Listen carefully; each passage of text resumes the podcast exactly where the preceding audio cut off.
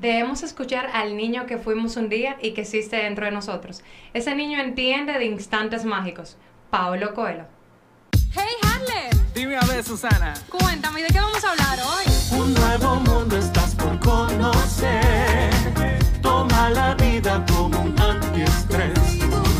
Aquí se goza como debe de ser. Y sin tabúes como tú quieras ser. Así que fluye, my friend. Hola, ¿qué tal amigos? ¿Cómo están? Soy Harlem Raigoso, publicista con corazón de poeta. Wow. Y yo, Susana Tineo, mercadóloga y bailarina empedernida. Tocamos temas interesantes ofreciendo consejos como amigos, dándole sentido y locura a tus días con nuestras ocurrencias. Así, que, fluye, my friend. Hoy amigos vamos a hablar de un tema enriquecedor que es sanando mi niño interior. Para eso tenemos nuestra invitada que inició su camino de sanación y autoconocimiento formalmente a los 18 años. Uh, aunque podría decirse que pese a no ser consciente de esto, había comenzado año antes.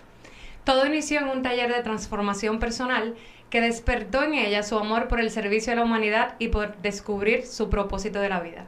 Ese hecho la llevó a certificarse como coach, entrenadora y conferencista con el John Maxwell Team y la Confederación Mundial de Coaches. Sin embargo, en su interior tenía la certeza de que había algo más para ella, algo que resonara de manera profunda con su ser.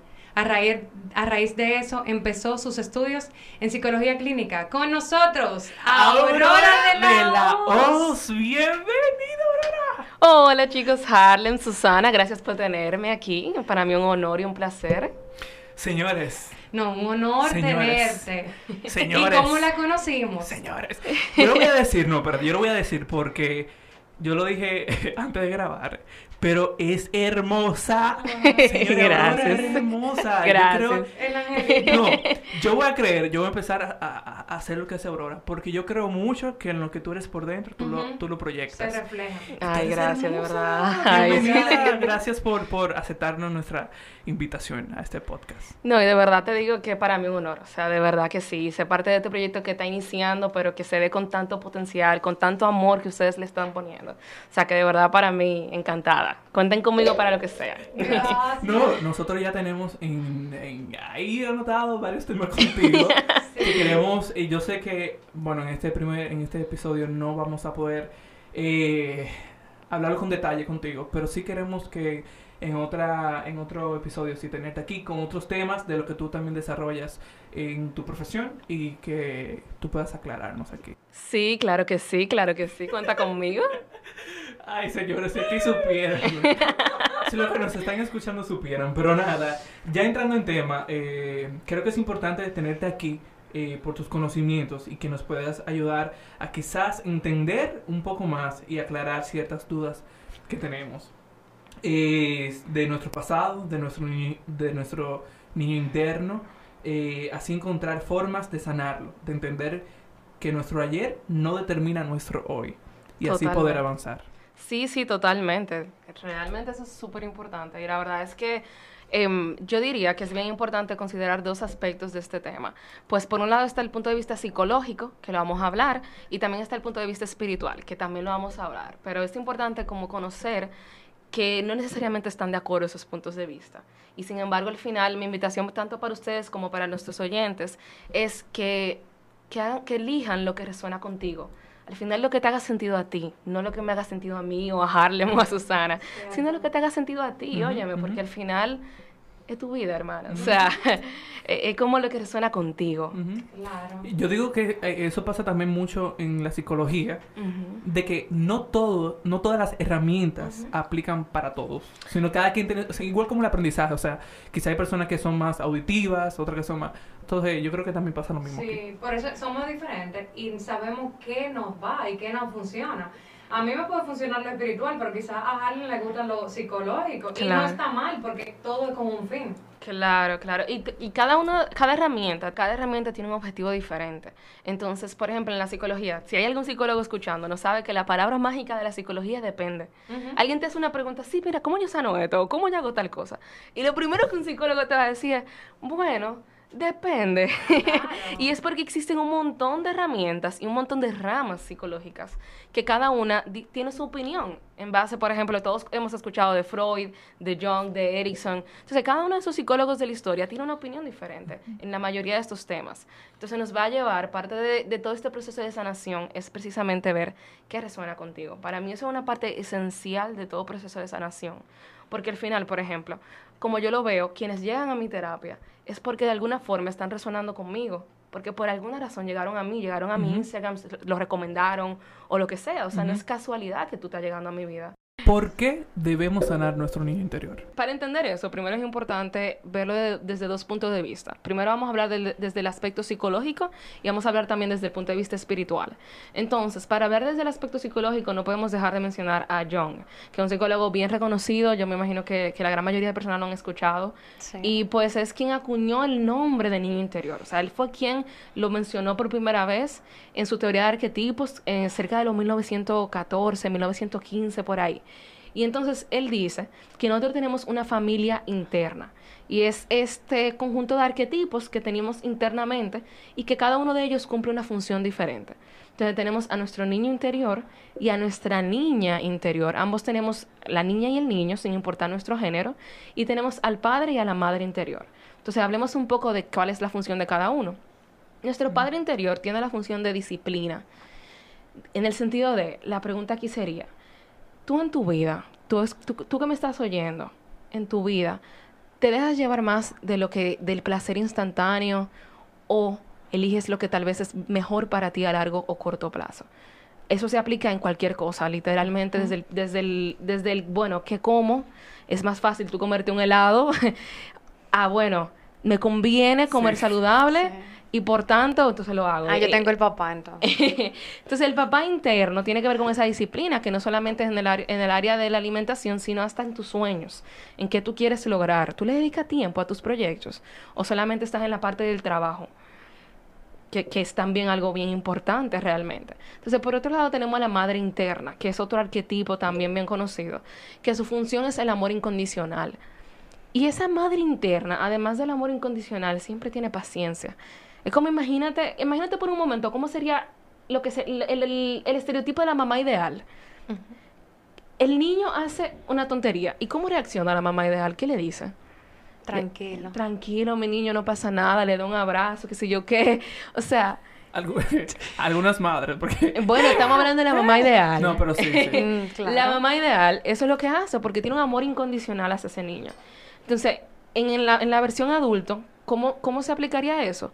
Cuando tú haces algo que entiendes que está mal, o te equivocaste en cualquier cosa, ¿cómo tú te tratas a ti mismo? Te castigas, te, Te latigas, te culpas, dices, cónchale. Lo óyeme". pude hacer mejor. Exacto. O te dices, wow, óyeme, yo soy humana, no pasa nada, me equivoqué, sí, pero para la próxima lo voy a hacer mejor. Y esa sería la función de la madre interna. Y eso mismo te iba a preguntar, que cómo nosotros podemos identificar que está actuando nuestro niño interior. O sea, vivimos en emociones constantes, pero cuando tú dices como que, espérate, esto no soy yo, él es mi niño interior. Claro. ¿Cómo, ¿Cómo identificarlo? Entonces, ¿cómo de ahí sanarlo? Claro. Bueno, mira, para identificar primero en qué momento está actuando tu niño interior, yo creo que la forma más común es preguntarte cuándo fue la última vez que yo estuve en un- algún tipo de conflicto, de situación, que después yo me pregunté, wow, ¿por qué yo reaccioné de esa forma? Porque yo, porque yo me puse a gritarle o porque yo me enojé tanto si fue tal vez una tontería. Eso tiene que ver con que en ese momento lo que sucedió fue simple y llanamente que se tocó una herida interna. Porque si no, o sea, cuando tú lo piensas tan lógicamente, ¿por qué tú hubieras reaccionado de esa forma? Si no hubiera sido porque te tocan una herida. Así mismo, por ejemplo, pasa. O sea, para verlo de la, de la forma más lógica posible. Tanto como adultos, si a ti alguien te fue infiel, y, en la y tú te encuentras con otra pareja. Y esa pareja resulta que a ti te fueron infiel diciéndote que estaban en el trabajo y estaban en la playa con, ot- con otra persona. Y esta pareja te dice que está en el trabajo y después resulta que estaba en otro sitio.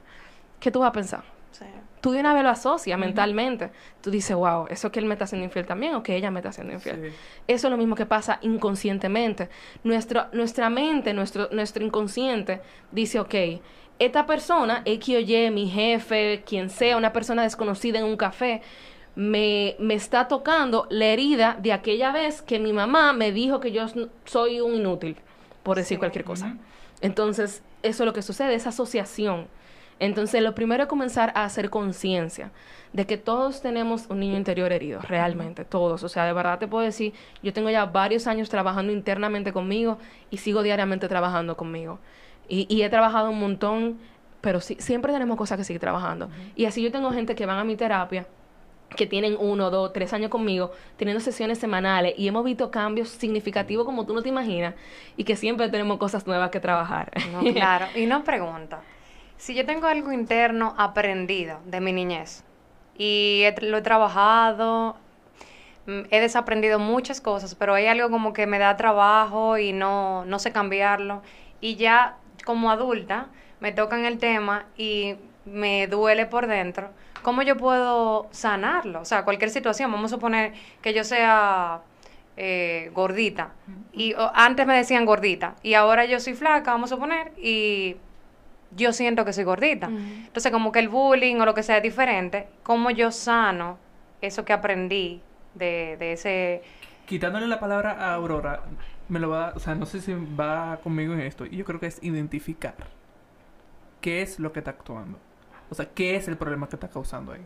Identificándolo primero.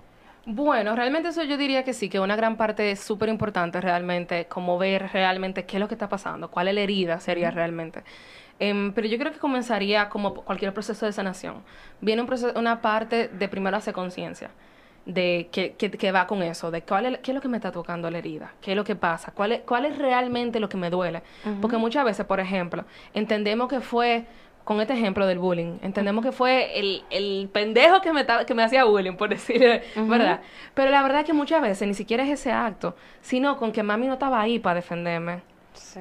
o con que los profesores no hicieron nada, o lo que sea, tú sabes, a veces no es el acto per se, sino tiene que ver con la interpretación de la persona, y por eso es que un mismo acto, eso, bullying con, con estar en sobrepeso, para 100 personas puede ser una sanación y un proceso totalmente diferente, porque es que cada persona es una interpretación en base a su historia, que va a ser bien diferente. Y eso te iba a decir que eso del, del bullying o de algo que te duele por dentro, también depende de con quién fue la primera vez que tú tuviste esa sensación. Entonces sí, mira, la verdad es que, que es de suma importancia. La verdad que muchas veces creemos que, que la experimentamos por primera vez en el colegio. Es lo que mucha gente dice, de que, bueno, ¿y cuándo fue la primera que te pasó? Ah, no, yo estaba en el colegio y una profesora que tal y tal cosa. Pero la realidad es que el, colegio no es más que una representación de lo que te sucede en la casa. Por ejemplo, mira, eh, cuenta, eh, no voy a decir una leyenda, porque, pero cuentan por ahí que los indios, cuando venían a conquistarnos, no lograban ver los barcos. Y literalmente ellos parados ahí, en la, como que en lo que sería la costa, y los barcos venían y ellos no lograban verlo, porque nunca habían visto un barco. Y no estaba en su sistema de, de creencia, de existencia. O sea, como no existía, no lo lograban ver. Y es como, por ejemplo, cuando, yo no sé si ustedes conocen a alguien que ustedes digan de que, ay, ella está inocente. Y no logra ver la malicia en otra persona. Sí, ingenuo. Porque para su sistema de creencia y a su- en su cuadrito de vida, no existe. Y entonces eso es lo mismo que sucede. Un niño, una niña, no se puede generar una situación que no existe para él o ella.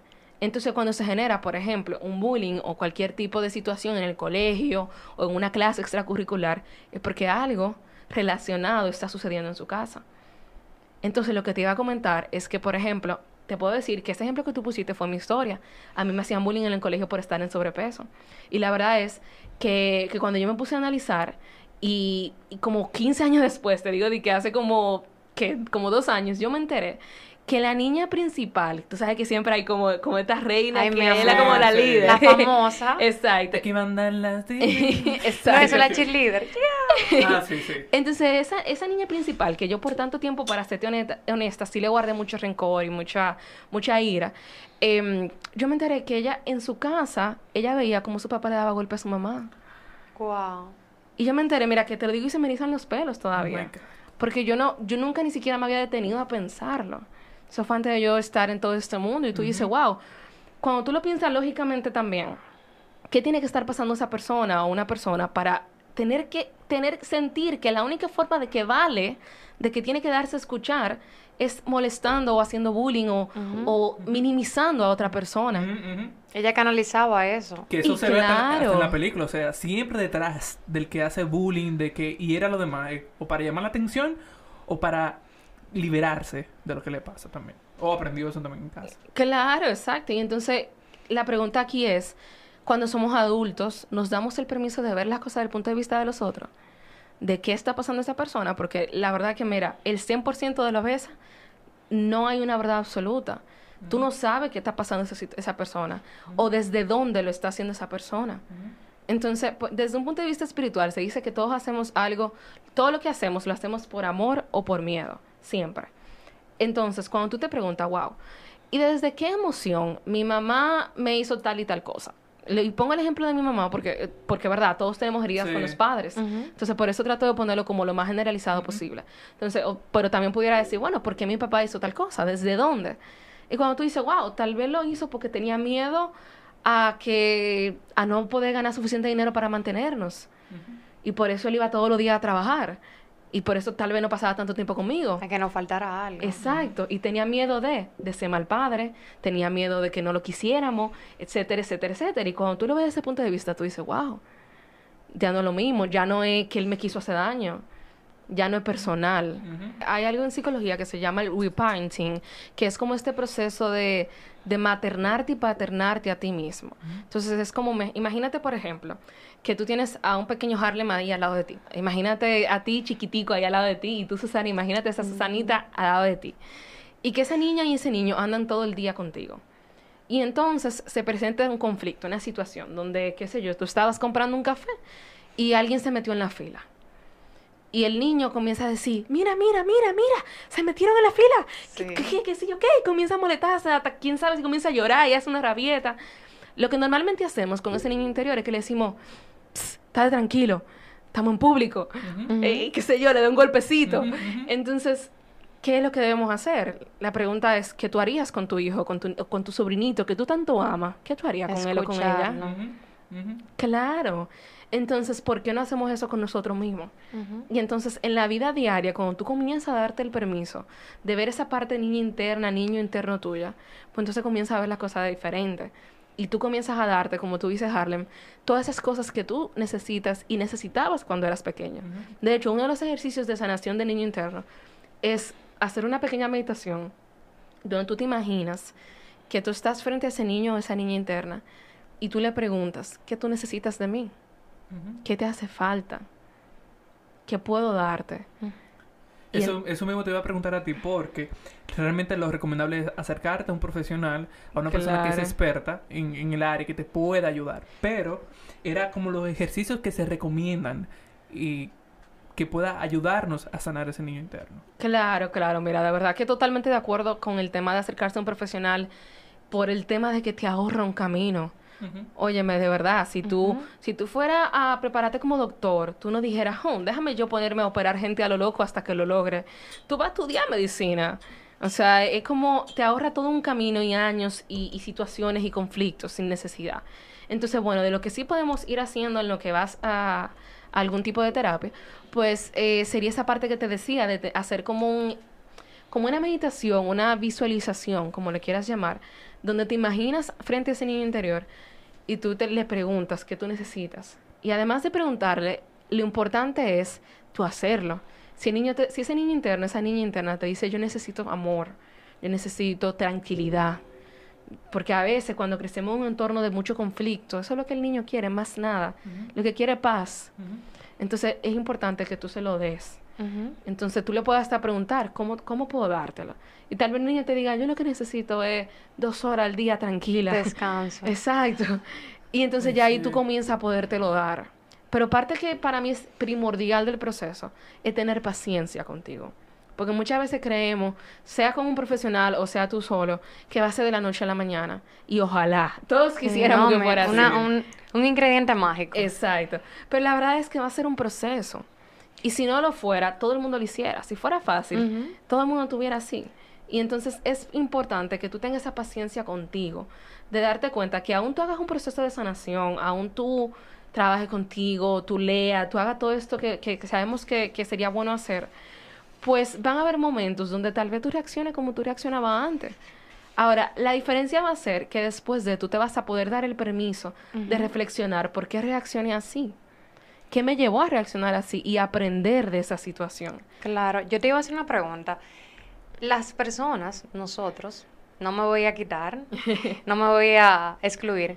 Nosotros pensamos que el perfeccionismo, el, control, el controlar todo, es un valor agregado, que es una bendición. Pero ese perfeccionismo y ese como que nada puede salir mal, eso es de un niño herido.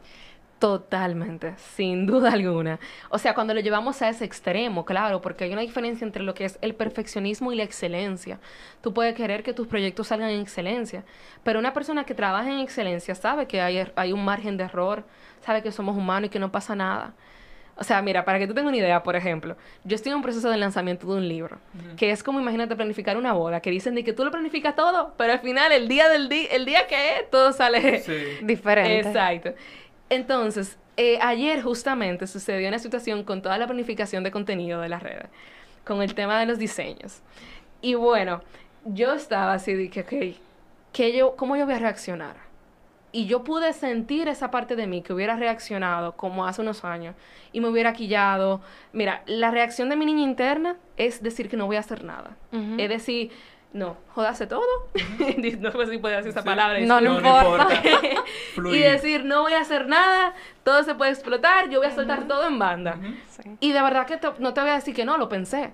Ahora, decidí desde mi adulta interna, desde la responsabilidad, reaccionar desde la paz y el entendimiento de que todo sucede cuando tiene que suceder.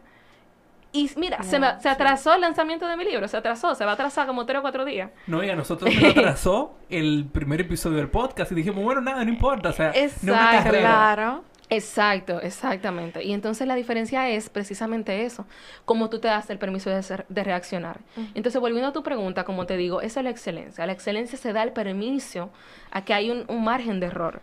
Sin embargo, cuando nos llevamos a ese extremo del perfeccionismo, de que no hay ningún tipo de margen y todo tiene que salir como yo quiero y perfecto, que yo quiero tener control de todo, pues entonces si hay un niño herido ahí que nunca, que la- no me quiero generalizar, pero que en la mayoría de los casos es que no se sentía protegido que siente que ahora tiene que tener el control para no sentirse de nuevo desprotegido.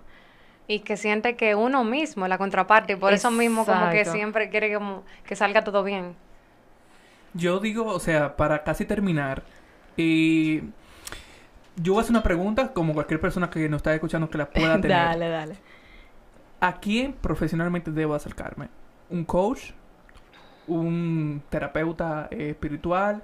Eh, ¿Un psicólogo? ¿Quién me puede ayudar a esta sanación interna del niño interior? Sí, mire, eso es súper Vale importante. Eso es súper importante realmente. Yo, por ejemplo, como te decía, yo estoy formada como coach, sin embargo, también tengo la parte de la terapia holística y de la psicología. Entonces, yo, por ejemplo, en mi terapia mezclo todo esto. Y por eso es que es terapia holística, porque yo busco este, este balance entre cuerpo, mente y alma. Y mezclo todas estas herramientas, tanto espirituales como psicológicas y del coaching.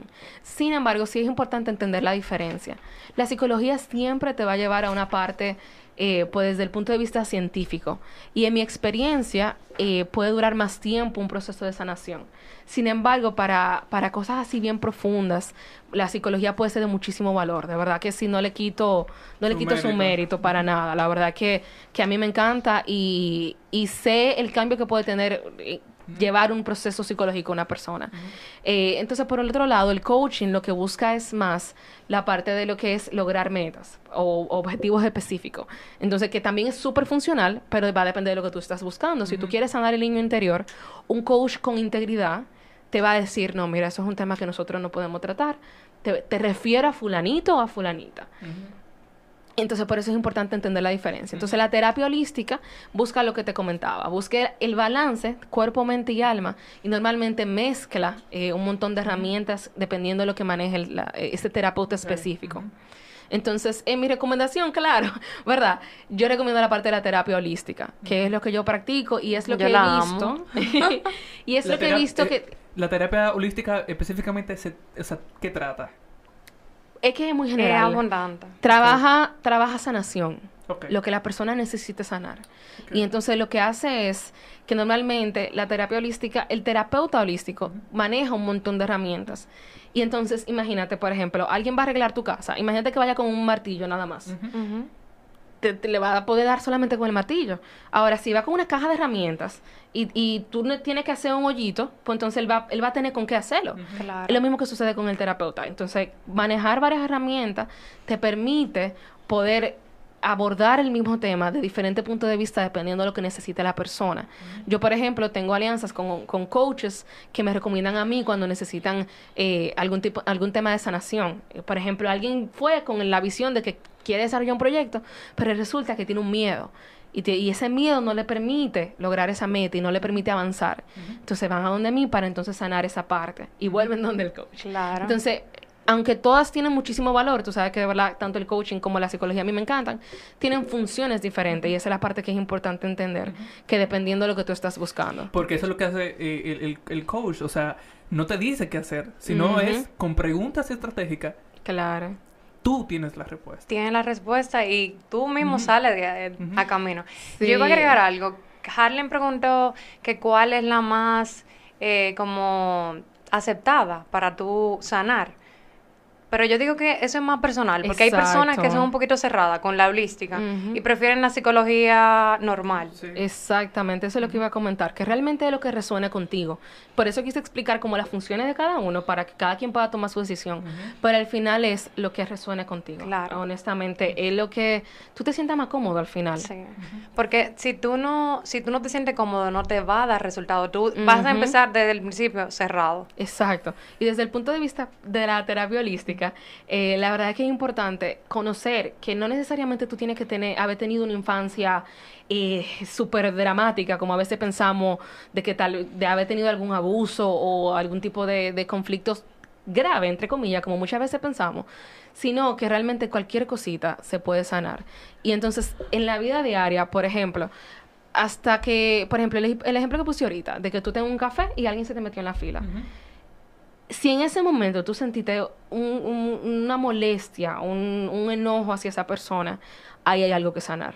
Y es una situación tan cotidiana y tan tonta que pasa desapercibido y entendemos que es normal.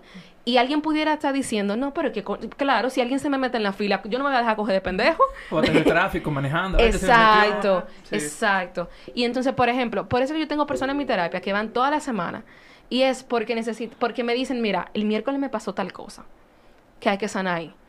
Porque siempre en las pequeñas cosas de la vida diaria terminamos en una escena de la infancia. Siempre, o sea, en el 100% de los casos terminamos llegando a la raíz de ese problema en una escena de la infancia, de su niño interior. Entonces, para terminar, que yo espero que tengamos un Sanando mi niño interior 2.0. claro. Porque vamos Dios mío, yo tener. pensaba que este tema era más. Pero wow, cuánta. Ay, mi amor, pero yo te Aquí conté. Hay mucha tela por donde cortar, pero para resumir y terminar, yo estoy escuchando el podcast, este episodio, y quiero sanar mi niño. Resumiendo, ¿qué puedo hacer yo primero? Los pasos. Bueno, en primer lugar sería la parte de hacer conciencia, de darnos cuenta que todos tenemos eh, ese niño interior y además de que todos lo tenemos, todos tenemos heridas en ese niño interior que sanar. Aún no haya sido, como comentaba ahorita, algo tan drástico o tan dramático como pensaríamos, sino que todos tenemos esas heridas. Entonces, el primer paso, hacer conciencia. En segundo lugar, está la recomendación de verdad de buscar algún tipo de ayuda, porque de verdad, de verdad, de verdad, por experiencia, te ahorra tiempo, te ahorra un camino, te ahorra situaciones de conflicto sin necesidad. Ok, fuera de lo que es la terapia, ¿qué puedes hacer? Esa visualización que comenté ahorita de conectar con él. Eh, está también la parte del reparenting, imaginar que ese niño interior anda contigo todo el día y cómo lo vas a tratar desde el papá interior, desde la niña interior, como hablábamos ahorita, la mamá interior, ese amor incondicional hacia esa niña o ese niño. Entonces, ¿cómo trato a ese niño? Y es también, al final del día, reflexionar. Tú puedes hacer como, antes de dormirte, como que, "Hmm, hoy, cómo, hoy cómo estuvo mi relación con mi niño interior. Y como que pensarlo por un momento, desde un punto de vista objetivo. No, no te sienta mal si tal vez no fue como tú quisieras, sino como que, bueno, la verdad es que hoy no lo escuché. necesito mañana prestarle más atención. De- desde un punto de vista objetivo. También se recomienda mucho el tema de hacer algún tipo de diario como si fuera ese niño interior. O sea, como tú comenzar a escribir de todo lo que te viene a la mente, como que tú, tú te, tú te dices a ti mismo, ok, en este momento yo soy mi niña interior. Y tú comienzas a escribir y tú vas a ver de verdad, ahí sucede magia, magia de verdad. Esa niña comienza a decir todo lo que de verdad necesita. Y tal va a llegar un momento en que no, no se te va a ocurrir nada y no pasa nada, perfecto, sigues en otro momento. Pero es importante que dejes salir todo lo que esa niña necesita decir. Y tal vez te vayan a venir escenas, eso pasa mucho, que te vengan escenas que tal vez tu parte adulta entienda que no tienen relevancia. Tú dices, no, pero yo no me sentí mal con eso que pasó cuando yo estaba chiquita. Pero si esa escena te está viniendo en ese momento, es porque ahí hay algo que sanar. Entonces, sácalo. Escribe todo lo que, te te- lo que tengas que decir. Por otro lado, para seguir dando recomendaciones citas, eh, está el tema de, de sentir las emociones en su máxima expresión. Porque las heridas del niño interior vienen por emociones no resueltas. Entonces, date el permiso al adulto de hoy sí sentir las emociones que tiene que sentir. Que son válidas esas emociones. Porque a veces pensamos que porque estamos en público no podemos llorar. O que se va a ver como que yo soy débil. Óyeme, todos somos humanos, todos hemos llorado. Sí. Y entonces lo que sucede es que se queda acumulado esas emociones. Y se va aguantando y se va aguantando. Y por eso hay gente que, que después explota. Que lo que después agarra, tienen mucho tiempo que tú dices que, pero fulanito está como muy tranquilo. Pero es porque se lo ha estado tragando todo. Y llega un momento que explota. Y es porque si no prendía fuego para afuera, prendía fuego adentro. Entonces, deja salir tus emociones. Eso es parte primordial. vivirla. Gracias Aurora por toda esa información y por enseñarnos de este hermoso tema que yo amo, o sea, yo lo amo completamente. Desde nuestros espacios tienes las puertas abiertas y nada, o sea, estás totalmente invitada aquí. De verdad que, que, o sea, para ser sincero, yo vine a este, para grabar este episodio y no me imaginé lo tan grande que este tema, realmente. Y, wow, te necesitamos para... no, o sea, todos aquí en el estudio estábamos escuchando a Aurora y era como que, sí, sí, a mí me pasa eso, como que, ay, sí, pero mira, yo tengo que sanar eso. Mira, sí, mi niño, qué sé yo cuánto, o sea, y de verdad que es muy importante. Yo espero que todo el que nos esté escuchando pueda sacarle un provecho a todo esto. Y gracias, Aurora, de verdad, gracias. Gracias de verdad para ustedes. Para mí, como les comentaba, es un honor, de verdad que sí. Y les deseo muchísimo éxito. Cuentan conmigo Gracias. para la parte 2, 3, 4, 5. Mi amor, volumen 2.0. Exacto. Claro que sí. Aurora, ¿dónde te pueden seguir? ¿Dónde te pueden buscar? ¿Dónde pueden leer tu libro cuando tú lo, lo saques? ¿Dónde pueden contactarte para sanar su niño interior? Claro que sí. Bueno, mira, mis redes son arroba aurora con dos A al final de la OS.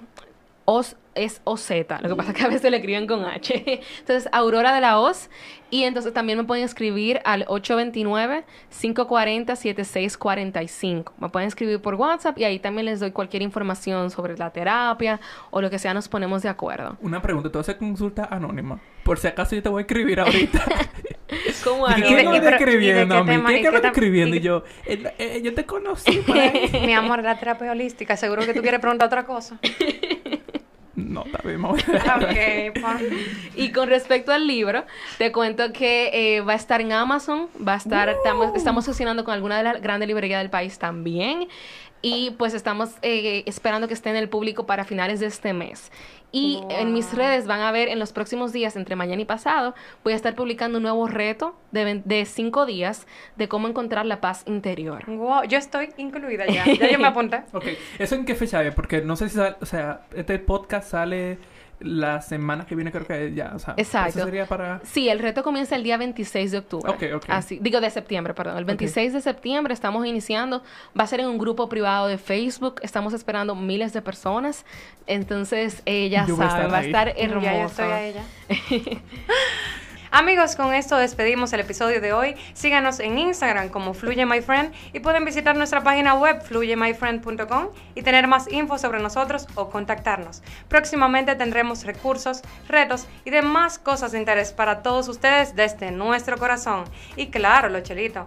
Entrar a patreon.com y ser nuestros amigos apoyadores para nosotros poder seguir llevándoles esto a todos ustedes. Muchas gracias por escucharnos. Hasta la próxima. Fluye, Fluye my friend. Fluye, mi pana, mi pana. Fluye, sé como tú quieras ser. Fluye, fluye, mi pana, mi pana. Fluye, fluye. Fluye, my friend.